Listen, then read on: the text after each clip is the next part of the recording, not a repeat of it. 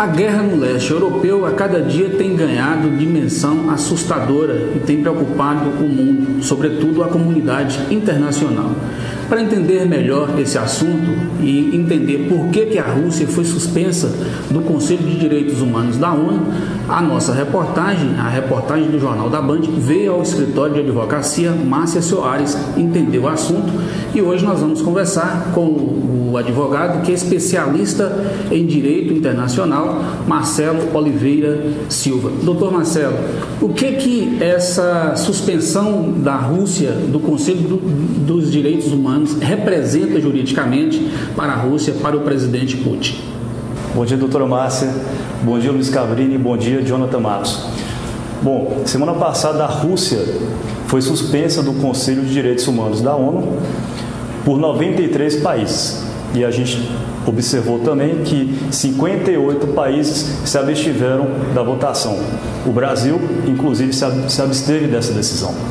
O que vai ao oposto do que aconteceu no início do governo do atual presidente, o qual ele preferia manter uma posição firme diante das relações exteriores do Brasil, como a gente pôde ver com a questão, com a parceria com os Estados Unidos, com o governo Trump. A gente sabe que o Trump e o Bolsonaro são pessoas parecidas, inclusive politicamente e ideologicamente. E a Rússia não foi o primeiro país a ser, a ser suspenso do Conselho, do Conselho de Direitos Humanos. A Líbia também, há 11 anos atrás, lá naquela questão da Primavera Árabe. Doutor Marcelo, qual o peso desta decisão, desta votação da, do Conselho da Assembleia Geral da ONU para a Rússia, para o presidente Vladimir Putin? De o que, que isso pode contribuir com o cessar-fogo que o mundo tanto espera?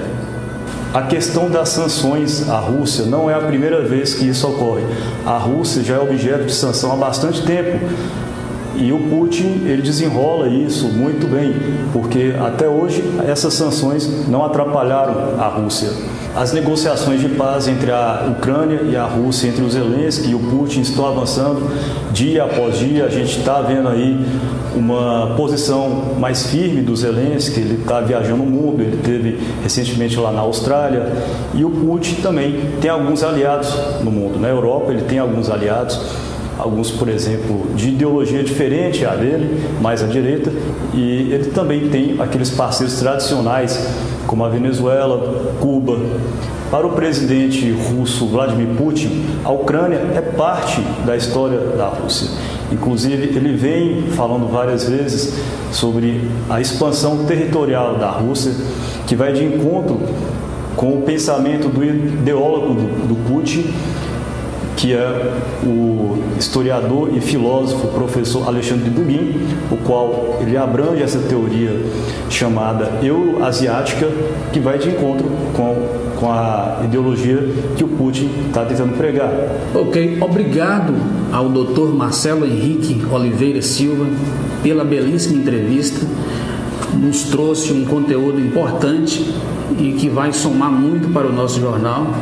Quero agradecer também à doutora Márcia Soares pela abertura do seu belíssimo escritório, para que nós pudéssemos, para que o Jornal da Band pudesse vir aqui, doutora, e repassar informações tão importantes à nossa população, aos nossos ouvintes. Obrigado. Seja muito bem-vindo, que seja a primeira de muitas, as portas estão e permanecerão abertas. Muito obrigada.